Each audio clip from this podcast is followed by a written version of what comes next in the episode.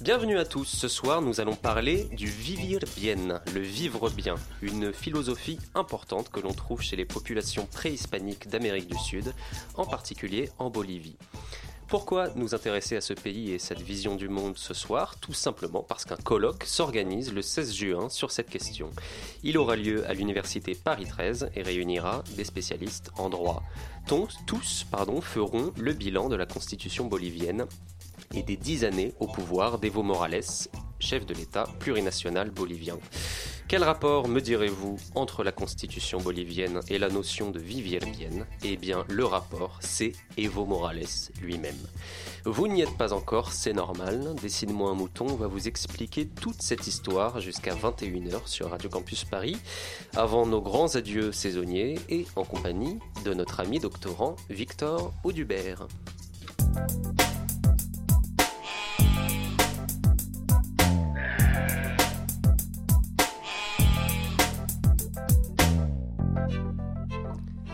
Et bonsoir Victor. Salut. Et merci beaucoup d'être avec nous dans ce studio que tu connais bien. Ben oui, non, c'est ami parce que tu es aussi à Radio Campus Paris. Oui, puis on est amis aussi dans, la, vie. Tu es à euh, Chablis Hebdo, tu es à La Nuit est une fête, tu es à la matinale de 19h et à côté tu as une vie, tu es doctorant en droit public, en droit constitutionnel plus particulièrement. On va voir tout ça ensemble. Salut Mélanie. Salut. Avec moi jusqu'à 21h pour poser des questions à Victor Audubert et à la réalisation Maxime qui a bien gentiment accepté de nous réaliser ce soir, qui est arrivé un petit peu en retard, mais qui est là, qui est là derrière la machine. Bonsoir Maxime et bienvenue donc pour cette émission sur une, euh, alors je dois dire un sujet bien original, mais qui a l'air très intéressant, qui vraiment euh, nous fait découvrir plein de choses, nous fait redécouvrir ou découvrir un pays, nous fait découvrir ou redécouvrir des euh, philosophies euh, qu'on ne connaissait pas forcément, des peuples qu'on avait oubliés ou auxquels on ne pense, auxquels on pense pas souvent. Voilà, ce pays c'est la Bolivie, cette philosophie c'est le bien vivir, le vivre bien. On va essayer de d'expliquer tout ça et euh, le sujet, c'est l'introduction de cette notion dans la Constitution en Bolivie. Donc on est à cheval entre euh, la culture bolivienne, le droit, le politique, euh, la géopolitique. Enfin, c'est un sujet riche qui mêle plein de, de disciplines. Et à ce sujet, il y a une journée d'études qui est organisée à l'université Paris 13 le 16 juin. Et c'est une journée d'études des bolivianistes. Donc vous êtes Victor, un petit groupe a travaillé sur la Bolivie, en particulier à Paris 13. Bah alors à Paris 13 et puis dans toute la France, on est un tout petit groupe. Hein. La Bolivie, c'est un tout petit pays hein, euh, qui fait l'objet de très peu En superficie, pas tellement, mais en superficie, c'est deux fois la France. Mais euh, on va dire, c'est 10 millions d'habitants, mais en termes, on va dire de de recherche universitaire, c'est un tout petit pays et en France plus particulièrement, il y a presque personne qui, a, qui étudie ça. Alors cette journée d'études, ça fait euh, depuis 2009 qu'il n'y en avait pas eu. Euh, donc on reprend un petit peu le, flambeau à Paris 13. Euh, c'est un vrai plaisir d'ailleurs parce que voilà, comme, je te l'ai dit, la Bolivie a fait l'objet de très très peu de recherches. Donc cette journée d'études, c'est aussi l'occasion de mettre un coup de projecteur sur dix années de pouvoir donc Morales, sur la, constitution qui date de 2009 et d'ailleurs sur une, sur on va, essayer un peu de mettre la lumière sur des idées reçues, sur des préjugés qu'il y a beaucoup sur la Bolivie. Euh, Evo Morales, c'est quelqu'un qui clive beaucoup. Hein, c'est mm. un peu comme Chavez. On est pro, on est pro Morales, anti Morales, mais il n'y a pas, on va dire, de de lecture saine et apaisée euh, de son projet politique. Donc c'est un, peu l'objet. C'est pas un hasard hein, si euh, vous essayez de faire un bilan de son pouvoir, parce que j'ai cru comprendre que du coup ça commençait à devenir compliqué pour lui et que c'était pas sûr qu'il brigue un, nouveau mandat. Euh, un quatrième mandat, alors c'est très très compliqué parce que donc Morales il a été élu en, en décembre 2005. la constitution bolivienne, la nouvelle constitution, elle date de janvier 2009. Et en fait, euh, Evo Morales en est à son troisième mandat. Il a été réélu en 2014 euh, au premier tour, hein, dès le premier tour. C'est le seul président bolivien qui a été élu à chaque fois au premier tour à 50-60% des voix. Euh, sauf que c'est illégal. En fait, euh, la constitution bolivienne dit qu'on ne peut faire que deux mandats consécutifs. Euh, en 2014, c'était son troisième mandat. Il a pu se représenter parce que le tribunal constitutionnel a forcé les choses, a forcé la lecture. Enfin, c'est pas qu'elle a forcé, elle a complètement brisé la lecture. Elle a, elle a, interprété complètement de travers la constitution.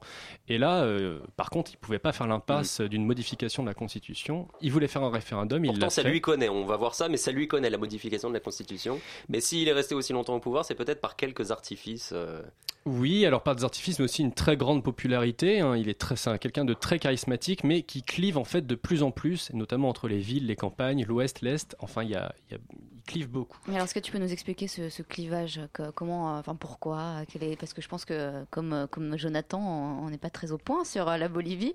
Euh, et je pense que nos éditeurs non plus. Donc, euh, ah non, non, mais il faut pas, faut pas s'inquiéter sur la, sur la Bolivie. Alors, moi, j'y ai vécu un an, mais avant de partir, je ne savais même pas précisément où ça se situait. Enfin, faut, voilà, c'est au milieu. C'est au milieu voilà, on sait que c'est au milieu, mais au milieu d'où, on ne sait pas trop. Euh, alors, Evo Morales, il clive euh, tout d'abord. Alors, il a été élu en 2005 avec l'appui des mouvements sociaux. Et ça, on l'oublie trop souvent, mais Evo Morales, euh, à la base, on va peut-être revenir un peu après sur son histoire, mais donc il a été élu avec le soutien très fort des mouvements sociaux. Et à la base, il rassemble. Il rassemble ces mouvements sociaux, il rassemble les classes populaires. Mais petit à petit, il s'est forgé un électorat euh, qui est composé d'indigènes Aymara et de Cocaleros qui sont alliés au pouvoir. Et il s'est mis à dos euh, d'autres peuples indigènes, parce qu'il faut savoir qu'en Bolivie, il y a 36 euh, ethnies qui sont reconnues par la Constitution. Et il s'est mis un peu à dos, bon déjà, donc certaines communautés indigènes, une certaine classe moyenne, le patronat bien évidemment, quoique le patronat y trouve son compte dans la politique d'Evo Morales. Mais voilà, petit à petit, Evo Morales, il s'est mis à dos pas mal de gens. Euh, à, juste raison parfois, euh, notamment il réprime très durement les manifestations. Il y a, euh, il y a eu des morts parfois. là, il y a un mois, il y a des handicapés moteurs qui ont manifesté à La Paz qui se sont fait gazer, donc ça la fout un peu mal de gazer des gens en fauteuil roulant. Ça rappellera d'ailleurs des événements en France, mais, mais voilà, c'est quelqu'un qui clive beaucoup, Evo Morales. Avant de, donc on va, on va essayer de, reparler de, tout ça. Hein. Là, c'était juste un avant-goût, une mise en bouche. J'annonce juste un peu le plan sur lequel on part. On va essayer d'abord donc de, de, comprendre cet homme, Evo Morales, d'où est-ce qu'il vient, euh, pourquoi il est si populaire, pourquoi il est si clivant également, euh, son parcours, voilà, parce que c'est vrai qu'il a un parcours quand même assez euh, original pour un homme politique. Dans un deuxième temps, on va essayer de s'intéresser à cette notion donc hein, de, vivir bien, d'où ça vient. Donc ça vient des, euh, de, certaines populations euh, andines, euh, on, peut dire, on peut le dire comme on veut, préhispaniques, précolombiennes, bref, c'est ces populations indigènes. De cultures andines, on peut dire ça. Et dans un troisième temps, donc la stratégie politique de Evo Morales, qui en 2009 a décidé d'introduire cette notion dans la Constitution. Et euh, voilà, les objectifs de ce, de ce coup euh, politique, de cette méthode, euh, les conséquences aussi que ça, que ça a eu. Avant toute chose, on voulait aussi savoir avec Mélanie à quoi ça ressemblait une, une thèse en droit public et en droit constitutionnel euh, comment ça se passe euh, concrètement? Comment on travaille? Quels sont tes, euh, matériaux de recherche? Sur quoi tu travailles? Alors c'est vrai que quand on dit, notamment dans la radio, quand la Radio Campus, quand j'ai dit que je faisais une thèse en droit constitutionnel, la réaction des gens c'est de dire bah, bah, putain c'est pas du tout sexy hein, comme comme et comme pourtant, discipline. La constitution, et pourtant et pourtant non non plus sérieusement le droit constitutionnel donc c'est donc c'est du droit. On s'intéresse le matériau comme tu dis de, de base. Ce sont les constitutions, mais les constitutions comment dire c'est c'est quand c'est quand même euh, du droit très particulier parce que c'est du droit politique et la Constitution, c'est la norme suprême, on va dire, dans les, euh, dans les hiérarchies, euh, dans les, dans les ordres juridiques. Hein. Au-dessus de la Constitution, il n'y a rien, si ce n'est une idéologie, peut-être Dieu, une philosophie, Dieu pour certains. Mais ça vaut pour tous les pays, ça? Alors tous les pays ont une constitution, hein, même la Corée du Nord. Alors sauf euh, le Royaume-Uni qui n'a pas de constitution mais qui a un ensemble de, normes constitutionnelles de droit coutumier. Euh, mais oui, tous les pays la ont une constitution. c'est chaque pays euh, le chaque pays voilà. La norme la plus haute, c'est la constitution. À la base, on s'est doté au XVIIIe siècle, le, mouvement du constitutionnalisme est apparu pour justement le, doter les pays d'une constitution pour freiner, on va dire, pour ça s'inspire de la pensée de Montesquieu, c'était séparer les trois pouvoirs, pouvoir exécutif, législatif et judiciaire, afin d'éviter l'arbitraire du roi. Voilà, donc la Constitution, à la base, elle est là pour protéger euh, les droits et assurer la liberté un petit peu de, chacun. Hmm. Et alors, une thèse en droit, euh, alors je ne sais pas si je peux parler un peu de mon parcours personnel, oui, un petit peu. Euh, moi, à la base, j'ai pas forcément une, une formation de, juriste, et en fait, je voulais absolument travailler sur la Bolivie puisque j'y ai vécu un an, et je m'étais dit, je me suis dit, bah tiens, faire une thèse sur la Bolivie, ça peut être pas mal. Et tu y as vu là-bas des choses intéressantes Ah oui, très intéressantes, des choses. Enfin, la Bolivie, c'est Autant l'Amérique latine, certains pays comme euh, l'Argentine, le Chili, le Brésil, c'est assez occidental, on s'y retrouve en termes de culture, on connaît. La Bolivie, on débarque là-bas, c'est un autre monde. Euh, c'est Et vraiment, je le dis sans aucun essentialisme, où, j'essaye au maximum de prendre du recul sur ma vision, on va dire, européocentrée. Hein. mais la, voilà, la Bolivie, c'est vraiment un pays en Amérique latine à part. quand on arrive à La Paz, il n'y a que des Indiens, des indigènes. Hein. Indigène, c'est pas un mot péjoratif, hein, c'est vraiment des indigènes, avec des cholitas qui sont avec le chapeau melon, les grandes robes, etc. C'est vraiment, c'est une culture, et là on est dans la ville, on n'est pas dans la campagne, on est dans la ville, donc c'est vraiment une, culture très spécifique. Et donc je voulais faire une thèse sur ce pays qui m'avait vraiment euh, marqué, ça m'a vraiment marqué. D'où peut-être une petite difficulté aussi du coup d'appréhender un pays si euh, différent euh, et si riche aussi. C'est compliqué. Là, là j'ai une carte ethno-linguistique de, de Bolivie sous les yeux. Euh, faut s'y retrouver. Hein. Oui, alors bah, attends, je vais, regarder, ta carte. oui, non, non, mais ça, oui, c'est euh, au niveau des, euh, des, langages, etc. Oui, parce qu'il y a 36 ethnies, chaque ethnie a à peu près son langage, etc. Et, et donc, je voulais faire donc, une thèse sur ce pays qui m'avait tant marqué. Et j'ai trouvé, alors vraiment, je sais pas si c'est à faire pour les gens qui veulent faire un doctorat, mais j'ai été chercher sur internet le nom des chercheurs qui s'intéressaient à la Bolivie. Et je suis tombé. C'est ça. Non, mais en, vrai, t'es proche. Hein. Il, y ah ouais, Il y en avait trois ou quatre. C'est un truc franco-français, c'est-à-dire en France, les chercheurs ne s'y intéressent pas ou ça partout dans le monde Non, non, non. En Espagne, il y en a beaucoup plus du, fait de la proximité culturelle. Mais euh, oui, en général, la Bolivie euh, s'intéresse pas beaucoup. Et donc, j'ai trouvé euh, sur Internet un directeur de thèse qui était très intéressé. Et voilà, et j'ai pu, j'ai pu fort heureusement avoir un, contrat à Paris 13 qui, voilà, qui me permet pendant trois ans de faire ma thèse. Et est-ce que ton quotidien consiste à disséquer encore et encore et encore la constitution bolivienne? Non, pas tellement. Euh, la constitution bolivienne, euh, je l'ai, j'ai dû voilà, évidemment, je l'ai, lu, etc. Mais c'est pas, euh, je travaille pas essentiellement sur ça. On travaille plus à partir déjà de, de manuels, de références de droit constitutionnel, parce qu'il y a beaucoup de philosophie, il y a beaucoup de concepts théoriques en droit constitutionnel.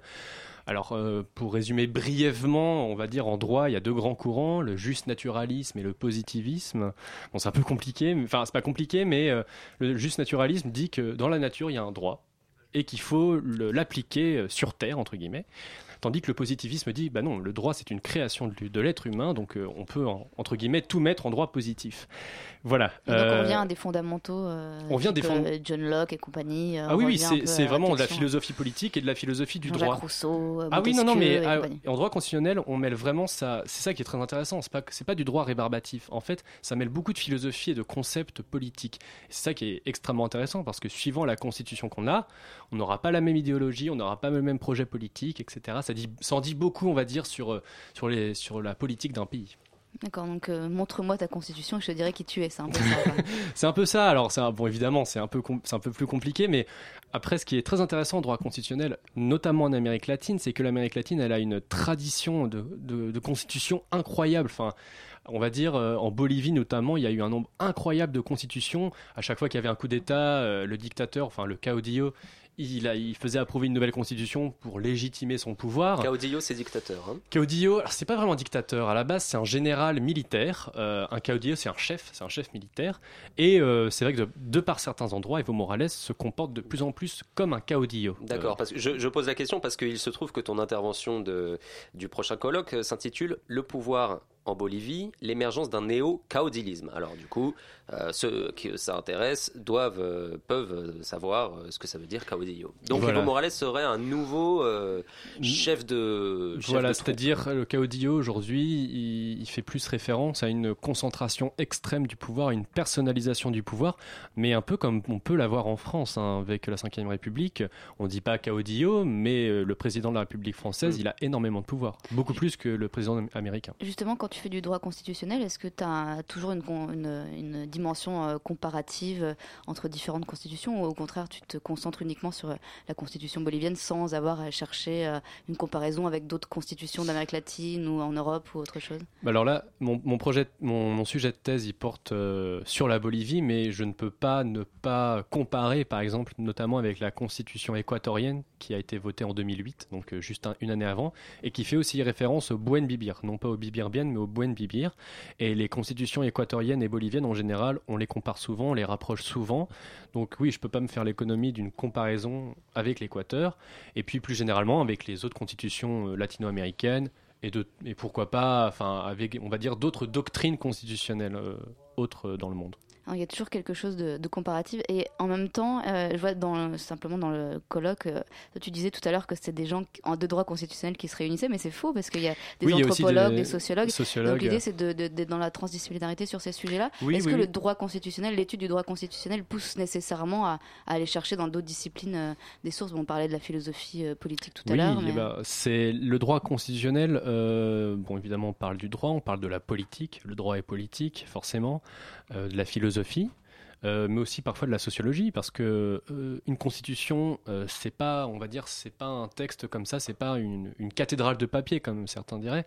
faut l'appliquer. Et comment est-ce qu'on l'applique? On l'applique avec des juges, avec notamment le juge constitutionnel et euh, analyser comment un juge applique la Constitution en France comme en Bolivie, ça relève un petit peu euh, de la sociologie par certains endroits, puis aussi de la science politique parce que les, institutions, il faut les mettre en marche. Comment est-ce qu'elles fonctionnent? Est-ce qu'elles fonctionnent comme sur le papier, comme c'est écrit, ou est-ce qu'il y a une pratique totalement différente? Donc c'est assez transdisciplinaire. Bon, faut pas non plus s'éparpiller partout. On fait, on, fait, du droit, on s'attache un petit peu aux normes, c'est ça le droit, mais oui, on, va un petit peu piocher partout. Enfin, en tout cas, moi, c'est comme ça que je conçois ma discipline. Peut-être une, dernière petite question avant de, rentrer dans le vif du sujet et d'essayer de retracer euh, l'histoire euh, dont, on va parler et euh, l'histoire que tu, que tu vas raconter, hein, parce que je précise que tu es en première année, donc c'est un, travail, un travail bien évidemment en cours. Mais toi qui observes à la loupe le système politique et juridique aussi bolivien, est-ce qu'il y a des, vraiment des spécificités? Est-ce que c'est, c'est un phénomène complètement différent des, des phénomènes politiques et juridiques qu'on peut observer en France, en Europe. Est-ce que c'est vraiment quelque chose euh, à part, c'est différent de, ce qui se passe euh, chez nous? Bah, J'aurais tendance à dire qu'en fait, euh, la, en Bolivie, ils ont tendance à penser qu'on est voilà, dans une nouvelle ère juridique en Bolivie. On a mis fin à la République. Oui, parce qu'à chaque nouveau régime, sa constitution et donc. voilà, mais là, c'est vraiment c'est vrai qu'il y a une vraie rupture juridique. Euh, on passe d'une république à un État plurinational, donc il n'y a plus de république en Bolivie, c'est un État plurinational. Euh, voilà, euh, c'est vraiment la reconnaissance de nouveaux droits pour les indigènes, de nouveaux mécanismes de démocratie participative et communautaire. Il y a eu au niveau de l'économie, il y a aussi, ils ont essayé de repenser l'économie, donc il y a une vraie rupture. Mais après, les influences, ils les piochent un peu partout, c'est-à-dire qu'ils ont fait appel à une assemblée constituante, donc ils s'inspirent de, Rousseau, ils s'inspirent de ce qui a été fait pendant la Révolution française. C'est vraiment la Révolution française, c'est un vrai marqueur pour eux.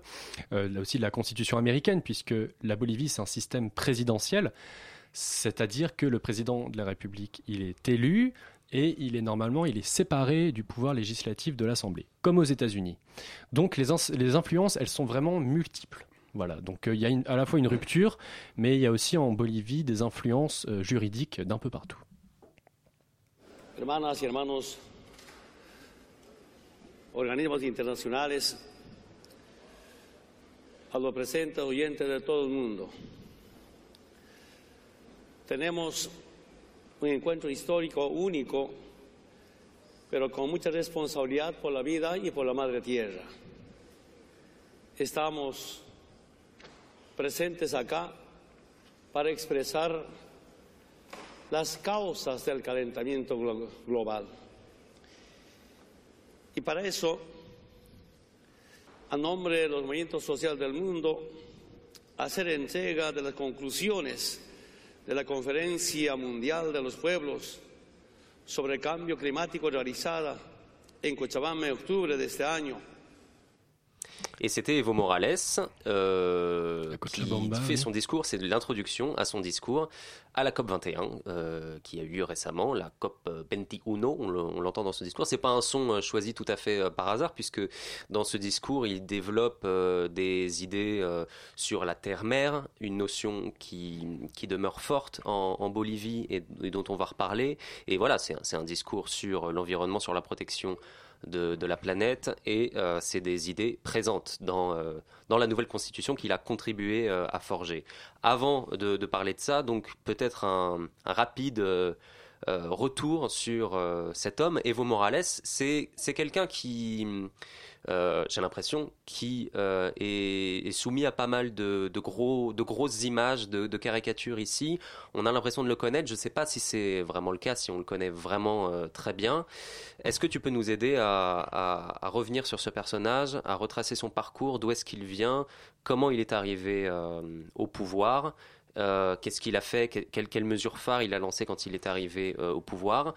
grossièrement, pour résumer, c'est un Amérindien et c'est un des premiers euh, présidents, voire le premier président, à se réclamer comme tel et à euh, adopter sa politique en fonction de, ce, de, cette affirmation. De, il s'assume. Mhm. Euh, mais c'est vrai qu'on, notamment en Europe et en Occident en général, on a la, vision d'Evo Morales, qui est un président donc indien, indigène, socialiste, altermondialiste, voilà, qui mâche des feuilles de coca à l'ONU, qui condamne le capitalisme et l'impérialisme yankee euh, américain. Voilà, américain, euh, yankee. Euh, voilà, le capitalisme est responsable du réchauffement climatique, etc., etc., etc. c'est un personnage au final, ça c'est vraiment très trompeur. à la base, Evo Morales, donc c'est un cocalero, c'est-à-dire qu'il cultivait des feuilles de coca en Bolivie de manière illégale avec sa famille. D'où d'ailleurs son électorat qui est essentiellement constitué aussi de cocaleros. Euh, donc Morales. Excuse-moi, ça représente une, une euh, catégorie importante, les cocaleros? Alors ils sont pas très nombreux, mais ils sont puissants, on va dire. Euh, mais voilà, Evo Morales, il faisait partie de ça, donc ensuite il a été membre, il a été syndicaliste cocalero. Et voilà, et petit à petit, dans les années 90 et surtout au début des années 2000, il est, il est apparu, il est apparu en politique à bord du, avec le parti le MAS, Movimiento al Socialismo. Et, c'est le, euh, le, parti qu'il a fondé, euh, le parti de gauche. Oui, il l'a pas fondé, il l'a repris à la base. C'est un, un, parti, c'est un, un micro-parti. On ne sait pas trop euh, aux idéologies un peu, un peu bizarroïdes. Il l'a repris, il l'a monté. et en 2002, il s'est présenté à l'élection présidentielle. Il est arrivé second au premier tour, juste derrière le, voilà, le candidat de droite, enfin de droite, on va dire néolibéral, c'est ce qu'il disait là-bas. Et donc, et à cette époque-là, Evo Morales, il apparaît un petit peu comme un gentil garçon, un peu sympa plaît, voilà, avec sa coupe mm. un peu de Playmobil. Non, mais c'était vraiment l'image qu'il avait d'un homme, d'un Indien honnête, droit, etc., etc. Il vient d'une famille euh, très pauvre. Hein. Il vient d'une famille très pauvre et il aime à se revendiquer, voilà, comme quelqu'un d'être venu d'une famille très pauvre, très humble. Voilà, il connaît la vie. Il a, il a commencé à travailler très jeune, quand il était enfant. Euh... il est d'autant plus représentatif du peuple. Euh, oui, voilà, il, il, se prétend Aymara, etc. Je dis qu'il se prétend parce qu'il y a toute une construction de, de son passé. Euh, par exemple, quand il a été élu, mais ça a été assez incroyable. Donc, évidemment, ça a été un vrai changement je ne dis pas que son élection n'a servi à rien. Ça a été un vrai changement pour les Boliviens et ça, on ne peut pas le nier. Euh, mais quand il a été élu, par exemple, il a été sacré chef des Indiens euh, dans le site euh, précolombien de Tiwanaku, habillé donc avec un costume traditionnel, vraiment inca. voilà, c'était le chef officiel des Indiens. Ensuite, il a été... donc le représentant de la minorité. Voilà des minorités. Des minorités qui étaient majoritaires du coup. et euh, mais voilà, il était vraiment Evo Morales, voilà, le chef des Indiens. Et ensuite, c'est très c'est très c'est très amusant quand il a été euh, sacré, euh, enfin sacré, quand il a été désigné donc président à l'Assemblée, il s'est demandé comment est-ce qu'il allait s'habiller, comment est-ce qu'il allait s'habiller parce qu'une cravate ça fait un peu capitaliste, ça fait un peu yankee, occidental. Et donc il y a une couturière qui lui a trouvé un, un costume col Mao et qui lui a collé sur ce costume, on va dire des des dessins un peu. Euh, euh, enfin des dessins, des, des, ornements un peu inca. Mhm. Donc elle a fait un patchwork en fait euh, totalement, enfin qui n'a rien d'historique. Mhm. Et donc maintenant Evo Morales se trimballe toujours avec son costume Colmao et ses petites insignes. Il fallait qu'il invente. Il fallait qu'il invente, qu'il se donne une légitimité. Et donc, et mais voilà, Evo Morales, donc ça c'est un peu pour sa construction de son, on va dire, de son passé, de son, de son indianité, on pourrait dire. Euh, et donc, euh, mais c'est quelqu'un à la base donc qui est vraiment de, gauche. Hein, quand il a été porté par les mouvements sociaux qui avaient euh, un programme politique, donc il a mis en œuvre ce programme porté par les mouvements sociaux en 2006, qui consistait en une nationalisation des hydrocarbures, en une nouvelle constitution. Et voilà, et surtout, il a, il a été élu à un moment dans l'histoire de la Bolivie avec un climat social extrêmement tendu. C'est-à-dire qu'en 2000, il y a eu la guerre de l'eau, à Cochabamba, Suez, l'entreprise française, avait privatisé l'eau. Il y a eu des grosses révoltes qui, ont mené à des grosses manifestations. En 2003, il y avait le projet de privatiser le gaz bolivien pour l'exporter aux États-Unis à travers le Chili, qui est l'ennemi euh, historique de la Bolivie. Et ces deux événements ont amené un climat social extrêmement tendu en Bolivie, qui, qui, a trouvé son dénouement donc dans l'élection d'Evo Morales. Est-ce que dans son programme, il avait promis des nationalisations, ce genre de choses Ah oui, oui, son programme est est réellement progressiste. Hein. Euh, voilà, il y, a une vraie reconnaissance aussi euh, des cultures indigènes, des cultures andines, avec notamment voilà euh, la reconnaissance de toute une série de pratiques démocratiques. Par exemple, il y a les peuples indigènes, les communautés indigènes là-bas, pour élire leurs chefs, leurs représentants, elles ne, elles ne font pas avec des élections, mais elles le font à travers leurs propres mécanismes. C'est-à-dire, voilà, ils se réunissent en, en, conseil de village, ils élisent leurs propres chefs, etc.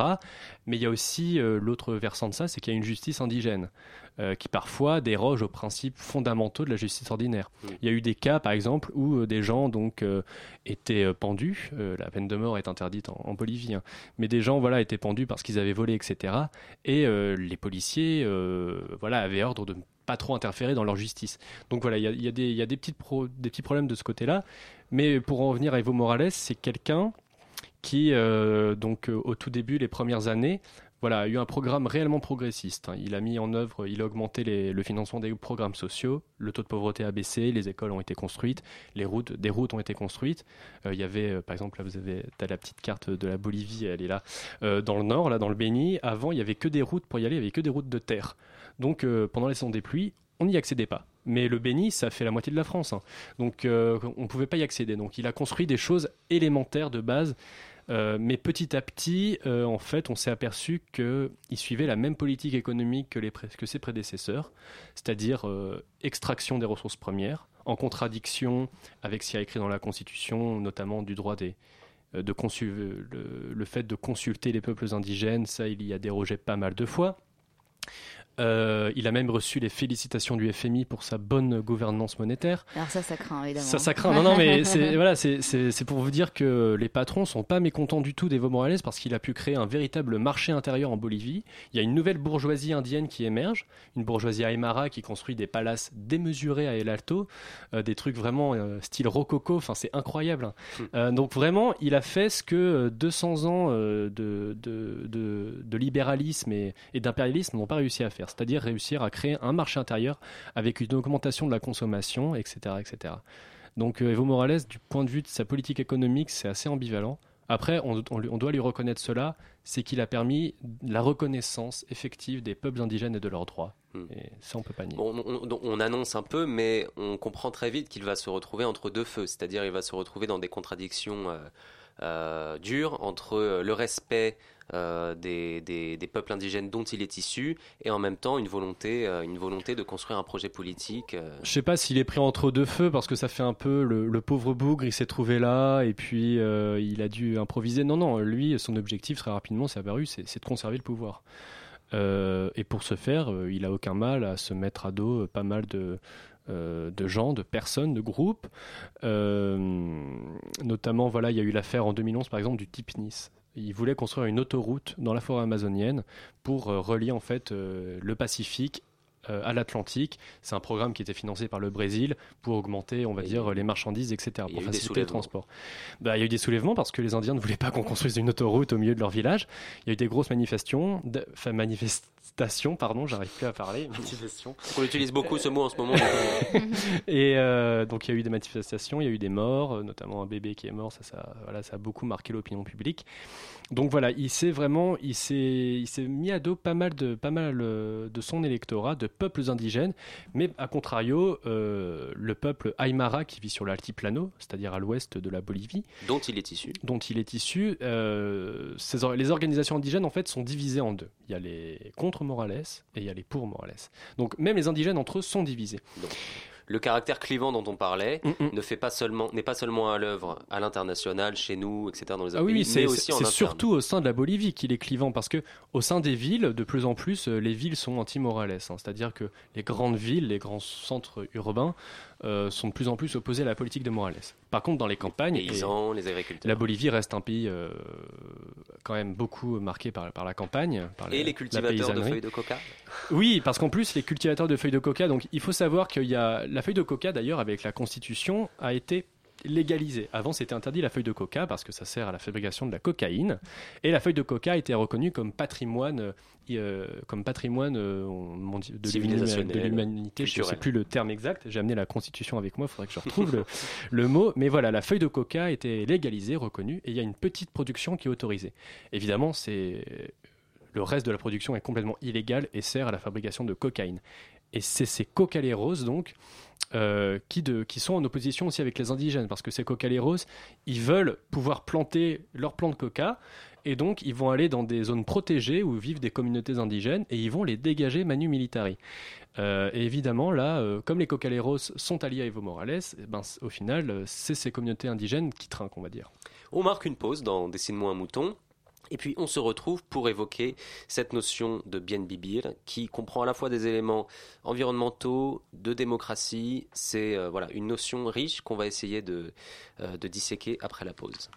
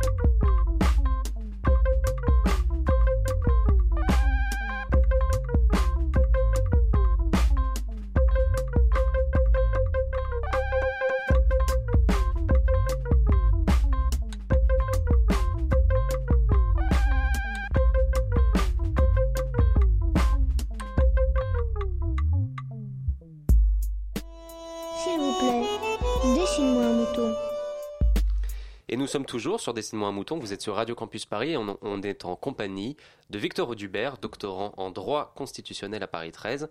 Et son sujet de thèse, c'est la notion de bien bibir et la constitution bolivienne, à, travers l'exemple d'Evo Morales. Donc on voulait s'attacher sur ce moment à la notion de vivir bien. Donc c'est une philosophie, euh, carrément une cosmogonie, une vision du monde que Evo Morales a décidé d'introduire dans la Constitution.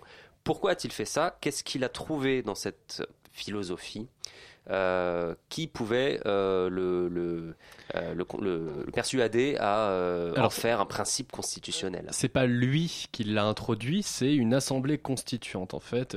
bon, Evo Morales, donc il faut, vraiment à la, à la, base, il est vraiment élu avec le soutien des mouvements sociaux. Il les représente, on va dire.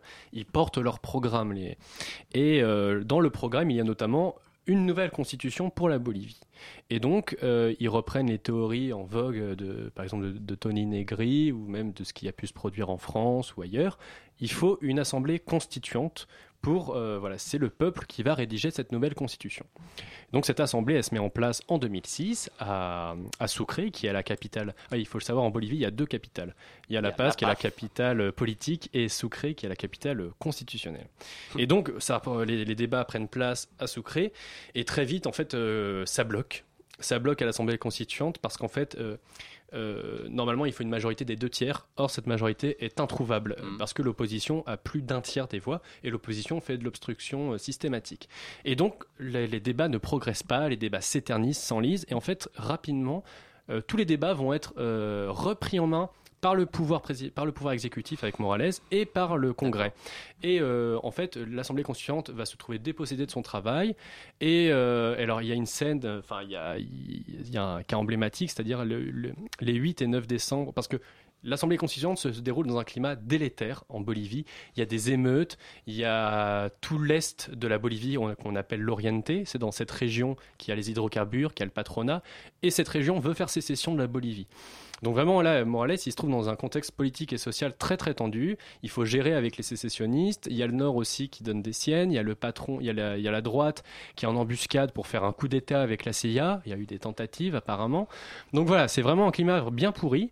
Pour, Pas une euh, bonne ambiance pour rédiger une constitution. C'est pas une bonne ambiance. Et en fait, et donc le 8 et 9 décembre, euh, les, les, assembléistes sont euh, transférés de Sucre à Oruro dans l'altiplano et, et on leur file un texte entre guillemets qui a un texte qui est différent de ce qu'ils avaient débattu jusque-là, un texte qui a été rédigé par l'exécutif et, euh, par l'Assemblée. Ils, le votent à main levée de manière comme des automates. Il le vote très rapidement et ensuite ce texte, il va être rediscuté encore une fois par le Congrès, etc. Et au final, la Constitution qui a été décidée, elle est assez éloignée de ce qui avait été débattu juste là, jusque là, pardon. Mais euh, bon, cette Constitution, ce texte est, quand même, on va dire, assez révolutionnaire. Mais euh, l'exécutif a repris la main. Ah oui, oui, non, non, ça, ça a été, euh, ça a été, il a, il a, été repris en main, etc. Et finalement a été promulgué en janvier 2009 après un référendum hein, où il y a eu à peu près euh, je ne sais plus exactement, entre 60 et 70% de, de votes pour. Euh, et, donc cette constitution, euh, je disais, elle est, révolutionnaire parce que elle introduit, des mécanismes qu'ici on n'a pas en France. Il hein, faut avoir conscience. Par exemple, ce que propose Jean-Luc Mélenchon, pour ne citer que lui, il propose dans la constitution bolivienne, il y a le référendum révocatoire. C'est-à-dire que si on n'est pas satisfait d'un élu, eh ben, à partir d'une pétition, on peut décider de faire un vote, un référendum, pour savoir si euh, euh, on destitue ou pas ce, fonctionnaire ou cet élu. Et d'ailleurs, ça a été utilisé contre Morales en 2008 par l'opposition. Et Morales a remporté ce référendum, donc il est resté au pouvoir. Euh, donc il y a des mécanismes de démocratie participative. notamment les mouvements sociaux sont très très liés au processus législatif, les mouvements sociaux peuvent proposer des lois, ainsi que les citoyens, ils proposent des lois à l'Assemblée qui les examine. Et surtout aussi, il y a la reconnaissance de la démocratie communautaire dans les communautés indigènes, où euh, les, communautés s'organisent un peu comme elles veulent, dans le respect de, certains droits euh, en, théorie. Et, euh, et donc, voilà, cette constitution, elle, elle introduit aussi dans son article 11 voilà, plusieurs principes euh, éthico-moraux, enfin des principes qui viennent des cultures andines, des cultures préhispaniques. quels sont ces principes? Alors, il y a, j'ouvre ma petite constitution parce je que je l'ai amenée avec moi. D'ailleurs, tu, nous l'expliquais, elle est assez grosse finalement cette euh, constitution puisqu'il y a 411 articles, c'est ça? C'est ça, il y a 411 articles. En fait, ça c'est un trait assez spécifique du, constitutionnalisme latino-américain, c'est de faire des constitutions XXL. Euh, en France, notre constitution, elle a 89 articles et elle organise, et, le but de, notre constitution, c'est d'organiser le pouvoir politique, point barre. En Bolivie, il y, a une, il y a une centaine d'articles, c'est euh, on dit les droits. Alors, vous avez droit à ça, le droit à la santé, le droit à l'éducation, le droit de mâcher de la coca, le droit d'avoir ci, le droit de bénéficier de tel programme social. Donc, on constitutionnalise tout, mais vraiment tout. Mm. Et donc, il y a 411 articles, et, euh, et, voilà.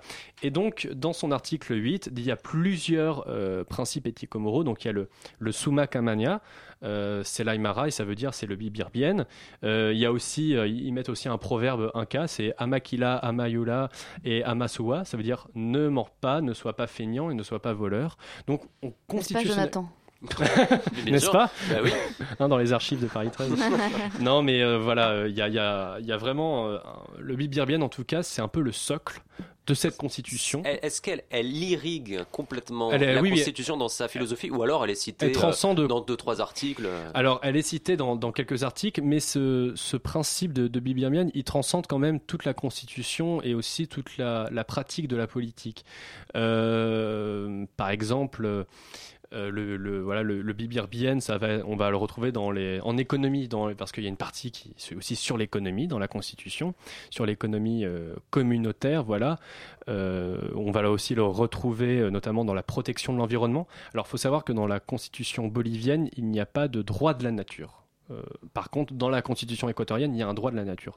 Là, ici, on reste quand même dans une, euh, philosophie, on va dire, euh, parce que pour reparler un peu du bibirbien en tant que notion philosophique, le bibirbien, donc ça vient des cultures andines, c'est le vivre bien, en fait, ça prône parce que c'est quand même le, cœur du débat, en fait, ça prône une relation harmonieuse et équilibrée entre les, êtres humains d'une part, et d'autre part entre les êtres humains et la nature. La nature, entendue non pas euh, comme les arbres, euh, les oiseaux, la, forêt, mais comme la Pachamama, la terre-mère, le cosmos. En fait, une relation harmonieuse et équilibrée. Et de ce point de vue-là, on se rapproche un peu d'une philosophie euh, classique hein, des anciens, euh, voilà, avec euh, voilà, le cosmos, il faut une harmonie entre les, hommes et la nature. Et donc, euh, cette, ce principe, il a été un peu remis au goût du jour dans les années 70, parce qu'avant, on n'en parlait pas du tout. Hein. Il a été remis au goût du jour dans les années 70 avec les mouvements indigénistes, notamment le, le catharisme en, Bolivie, et, donc c'était une revendication très très forte des mouvements indigénistes lors de l'élection d'Evo Morales. C'était un petit peu voilà une reconnaissance des pratiques et des cultures euh, des andines et donc aussi de ce, principe de vivre bien. Et on retrouve ce principe par exemple juridiquement parlant dans des arrêts du tribunal constitutionnel, on le retrouve dans beaucoup de discours politiques. il faut savoir qu'Evo Morales, il, il, a un côté un peu New Age. Euh, dans le sens, par exemple, je m'en souviens parce que j'étais en Bolivie, le 21 décembre 2012, c'était la fin du monde, n'est-ce pas? Oui. Euh, pour eux, c'était le Pachacuti, c'est-à-dire c'est le renversement de l'ordre du monde, c'est-à-dire que euh, les Indiens vont enfin reprendre le pouvoir après cinq siècles de domination et de, colonisation. Et donc, Evo Morales, il a invité tous les présidents sud-américains sur une petite île, sur l'île du Soleil, sur le lac Titicaca, pour une grande cérémonie à base de, voilà, de, on, on va célébrer la nature, on va célébrer la lune, le soleil, un peu comme les Incas, mais vraiment dans, un, dans un, délire un peu New Age. Mhm. Et donc, euh, voilà, le, le Bibirbien euh, petit à petit a été déformé, défoyé. Et maintenant, le bibirbien, ça veut un peu dire tout et n'importe quoi. Mhm. Euh, le gouvernement aujourd'hui utilise beaucoup cette notion pour parler de développement, ce qui est un contresens absolu puisque le bibirbien prône un respect de la nature et donc on ne va pas exploiter la nature, on va la protéger, on va la, respecter. Et en fait, ce qu'on constate, c'est que le gouvernement, euh, dans une, de manière assez euh, paradoxale, euh, le, vice-président bolivien, qui est un intellectuel marxiste, qui a été membre d'une guérilla marxiste dans les années 90, enfin dans les années 70 plutôt, il explique en fait que pour atteindre la société du bibirbienne, eh ben, il faut trouver il faut euh, financer cette transformation. Et pour financer cette transformation, on va exploiter les ressources naturelles. Et donc, pour arrêter d'exploiter les ressources naturelles, on va exploiter les ressources naturelles. Et c'est là que les contradictions commencent à ah bah, C'est là qu'elles sont les, les, les, contradictions. Si vous voulez, les contradictions, au final, c'est que, que nous qui les ressentons. Eux, si, enfin, le eux, quand je dis eux, c'est le gouvernement, ils s'en foutent. Euh, pour eux, le, il faut développer la Bolivie. Ils sont, euh, mm. ils sont encore dans ce paradigme. Euh, je, je, parle que du gouvernement, pas des Boliviens. Hein. ils sont dans un, ils sont encore dans ce paradigme du développement. Voilà, il faut se développer, donc il faut extraire des ressources naturelles, il faut industrialiser le pays pour s'enrichir, pour redistribuer, pour la justice sociale. ce qu'on constate, c'est que le développement, ça fait 50 ans qu'on le fait dans la plupart des pays du Sud, et que grosso modo, ça n'a absolument pas fonctionné. Euh, et donc, le Bibirbienne, maintenant, pour le gouvernement, c'est développé. Et alors maintenant, vous avez des grands panneaux sur les autoroutes qui se construisent, avec euh, écrit avec la tête, euh, le visage d'Evo Morales, avec le casque de chantier et la bétonneuse à côté, qui dit voilà, on construit des autoroutes pour vivre bien. Ah, c'est un, slogan. ah oui, c'est un, un, slogan politique maintenant, totalement. C'est quelque chose, c'est des mesures électoralistes finalement, parce que tu disais que l'idée, mm, c'est mm, surtout mm. de se faire réélire. Enfin... Oui, oui, l'idée, c'est ah oui, maintenant on est on est vraiment dans une dérive du pouvoir euh, actuellement. Euh, Evo Morales euh, cherche par tous les moyens à se faire réélire. Alors, bien sûr, on n'est pas dans une dictature. Il y a des élections. Evo Morales, il se fait réélire à chaque fois au premier tour. là, le fait, pour toute modification de la Constitution, il faut un référendum. Il a fait un référendum le 21 février dernier qui a été rejeté. Euh, bon, il veut en faire un autre parce que les gens ont mal voté selon lui, donc il va, en refaire, il va refaire un référendum pour, bien voter. Euh, mais voilà, maintenant, oui, Evo Morales, on va dire, il est entré dans, le jeu politique classique, euh, voilà, avec une politique économique relativement néolibérale. Mais est-ce que c'est parce qu'il a subi des, pressions extérieures des États occidentaux Ah non, non, pas du tout. comment, comment il a changé à ce point-là de, d'angle d'attaque et d'orientation politique? Eh bien euh, on va dire, l'une des principales revendications dans les années 2000, c'était voilà, il faut arrêter d'être sous la domination des États-Unis. Je dis États-Uniens pour pas dire Américains, parce que les Américains, c'est un peu, c'est les habitants de tout le continent américain. Les États-Uniens, voilà, ils dominaient vraiment l'économie de la Bolivie. Enfin, euh, pour vous citer un exemple, euh, le, bureau de l'ambassade états-unienne à La Paz était plus fréquenté que le ministère des Affaires étrangères ou que le ministère de l'économie bolivien. Enfin, c'était vraiment les États-Unis qui dictaient leurs conditions, etc. Evo Morales, il arrive au pouvoir, il a viré l'agence USAID, il a viré l'ambassadeur des États-Unis. Donc voilà, ils se sont libérés euh, d'une domination mm. états-unienne. Mais cette domination, ils l'ont remplacée par d'autres. Ils l'ont remplacée par la Russie et la Chine. Euh, ah. Maintenant, la Chine finance tous les projets tous les projets d'usines, d'infrastructures boliviens.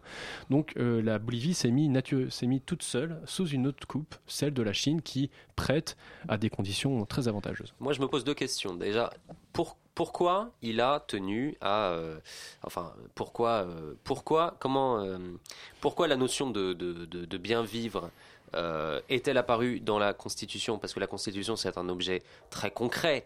la notion de bien vivre, ça semble être quelque chose de très spirituel, de, très, de très religieux. Alors, oui. Alors, contrairement à l'Équateur, où le vivre bien, le, bien vivre, plutôt le buen vivir, a une dimension beaucoup plus sociale et économique en Équateur, c'est c'est le bien vivre, voilà, c'est vivre décemment, correctement, avec euh, un, un, salaire juste, un travail juste, la sécurité sociale, etc.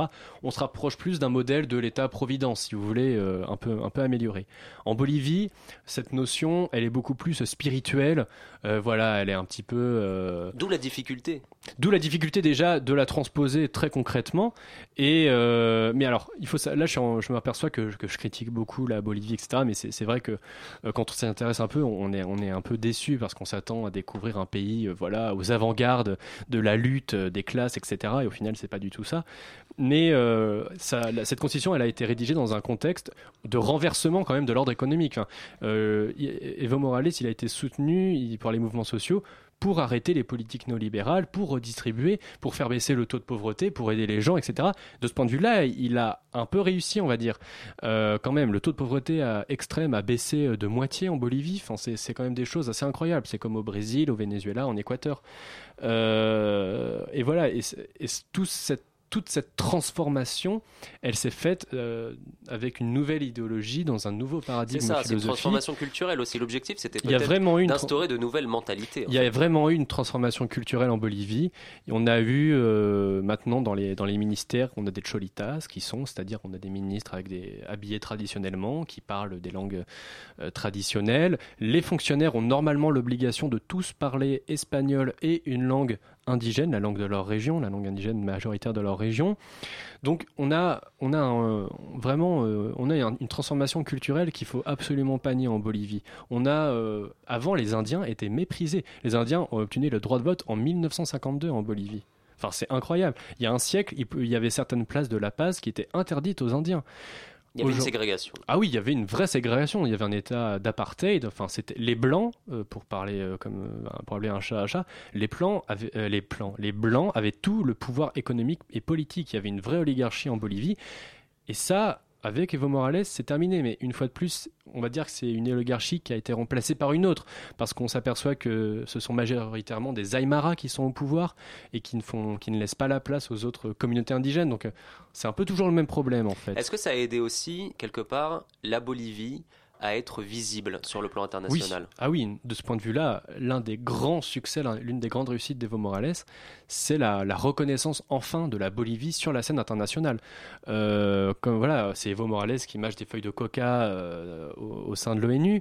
C'est Evo Morales qui, euh, devant le résultat médiocre des accords de Copenhague, a fait euh, une autre conférence, la conférence des peuples à Cochabamba. Euh, Evo Morales, voilà, c'est un vrai altermondialiste. Euh, pendant la COP 21, euh, le, tout chaque pays devait rendre un petit peu son rapport euh, à la COP 21. Le rapport de la Bolivie, il était, euh, voilà, il condamnait le capitalisme et l'impérialisme, euh, voilà, occidental comme cause du réchauffement climatique. Donc non, non, Sur le plan environnemental, par exemple, puisqu'on parle Oui. environnement, est-ce qu'en Bolivie, il, il y a des, des- des politiques innovantes? Est-ce qu'il y a des choses étonnantes et originales par rapport à la protection de l'environnement? Pas tellement, non. Non, non, en fait, très concrètement, on s'aperçoit que, bon, comme partout, il y a des aires protégées, il y a des réserves naturelles, mais voilà, ces réserves naturelles, elles sont menacées par l'exploitation des cocaleros et par, et par surtout les, les activités minières. Euh, Politique d'extraction. hein. d'extraction, c'est-à-dire on extrait les ressources naturelles, mais ça c'est dans l'ADN de la Bolivie. Depuis 500 ans, la Bolivie, elle s'est construite autour du mythe des ressources naturelles. Déjà, les Espagnols sont arrivés et euh, à Potosi, ils ont trouvé de l'argent avec le Cerro Rico. Et là- De l'or peut-être aussi euh, il n'y avait pas trop d'or, mais c'était surtout de l'argent. Et on raconte que avec tout l'argent extra en Bolivie, on aurait pu construire un pont en argent entre la Bolivie et l'Espagne. Hmm. Et la Bolivie, de manière assez paradoxale, est d'ailleurs à l'origine du capitalisme moderne. Euh, c'est la Bolivie qui, avec ses ressources naturelles, a enrichi l'Espagne, a permis la première mondialisation au XVIIe siècle. Donc voilà, la, au, dix- au 15e, au- au XVIe siècle, pardon. Donc voilà, la Bolivie, euh, c'est dans son ADN de- d'exploiter leurs ressources naturelles, et elle le fait toujours, et elle le fait de manière encore plus importante avec Evo Morales, puisqu'Evo Morales a nationalisé les hydrocarbures, ils ont beaucoup plus d'argent pour exploiter. Enfin, la Il y a des conflits très violents par rapport aux, aux ressources euh, oui, naturelles. oui, bah, il y a eu le, il y a eu le typnis, mais il y, en, il y en a tout le temps des, des conflits euh, euh, environnementaux, euh, territoriaux, environnementaux, territoriaux en, en Bolivie. Il y a vraiment, euh, voilà, il y a vraiment cette opposition. D'ailleurs, ils le disent dans leur discours politique. Il y a une opposition entre un État moderne qui veut développer la société et ces communautés indigènes qui sont archaïques, qui ne veulent pas se développer, qui ne veulent pas se sortir de la pauvreté. Donc il y a un peu ce discours, on va dire, pas de mépris, mais on y est presque. Une deuxième musique et puis juste après, la chronique de Maxime en fin d'émission comme d'habitude. Merci Victor.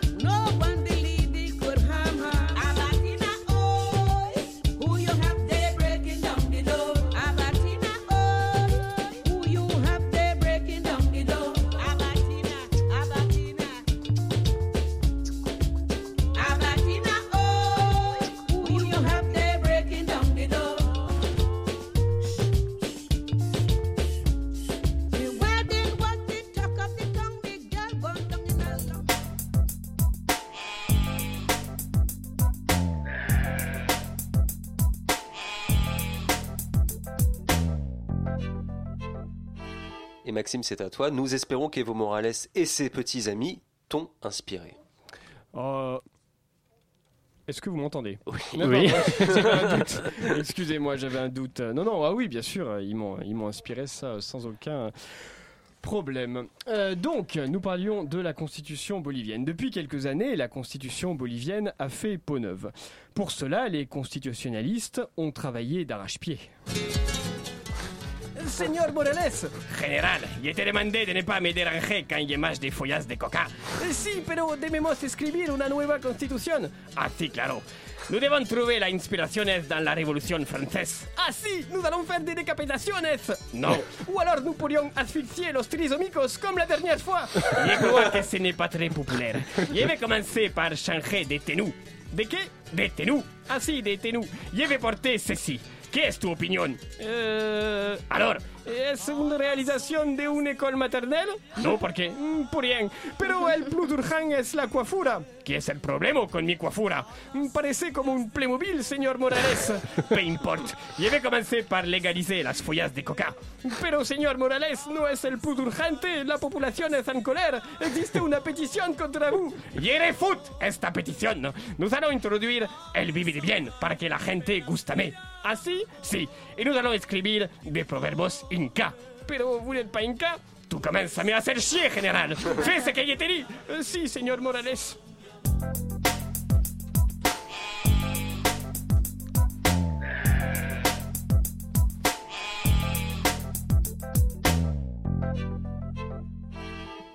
Merci Maxime, c'est la fin de Dessine-moi un mouton, c'est la fin de cette émission, mais c'est également, si je ne m'abuse, la fin de la De saison. l'année. De Bah oui. l'année. C'était la dernière émission. C'était la dernière Ouais. émission. Quel avec honneur. toi, Victor.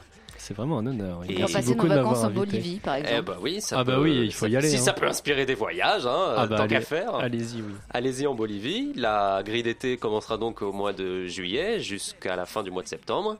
Et puis Dessine-moi un mouton reviendra pour euh, la prochaine saison avec euh, toujours plus de nouveaux invités, de nouveaux euh, sujets et de nouvelles pistes de réflexion et de nouvelles envies de vacances. Voilà, puisqu'on va ouais. essayer de voyager aussi un petit peu. Je rappelle que Victor, tu euh, participes au colloque à la journée d'études Oui, intitulé voilà. Les indigènes au pouvoir, réflexion à partir de la constitution bolivienne de 2009. Donc c'est tout ce dont on a parlé en plus euh, corsé, en plus profond. Tu présides également la deuxième séance. Donc voilà, si euh, euh, la question de la Bolivie, de ses enjeux politiques, de, de son histoire également, de ses Oui, cultures... on invite tout le monde à à venir. C'est auditeurs, c'est bien évidemment c'est gratuit. le tour des auditeurs. C'est au tour d'Amplitude de prendre la place sur l'antenne de Radio Campus Paris. Bienvenue Amplitude. Bienvenue. Et oui, on va prendre l'antenne d'ici quelques minutes. le temps Il va se passer quoi dans, dans réclame. Il va se passer quoi Toujours de la nouveauté, toujours des musiques électroniques et expérimentales. Donc euh, si vous aimez les choses qui vous changent un peu, euh, musicalement parlant, restez à l'antenne, restez avec nous. Il y aura des choses très très spéciales dans plein de styles différents, dans de l'IDM, dans du, du jazz fusion. Enfin voilà, ça va être très intéressant. Cool. Restez avec nous. Super. Et ben je pense que les auditeurs secondes. auront envie. Passez une bonne soirée sur Radio Campus. Tu me rempart à la profitude. Les questions des rencontres. 21 21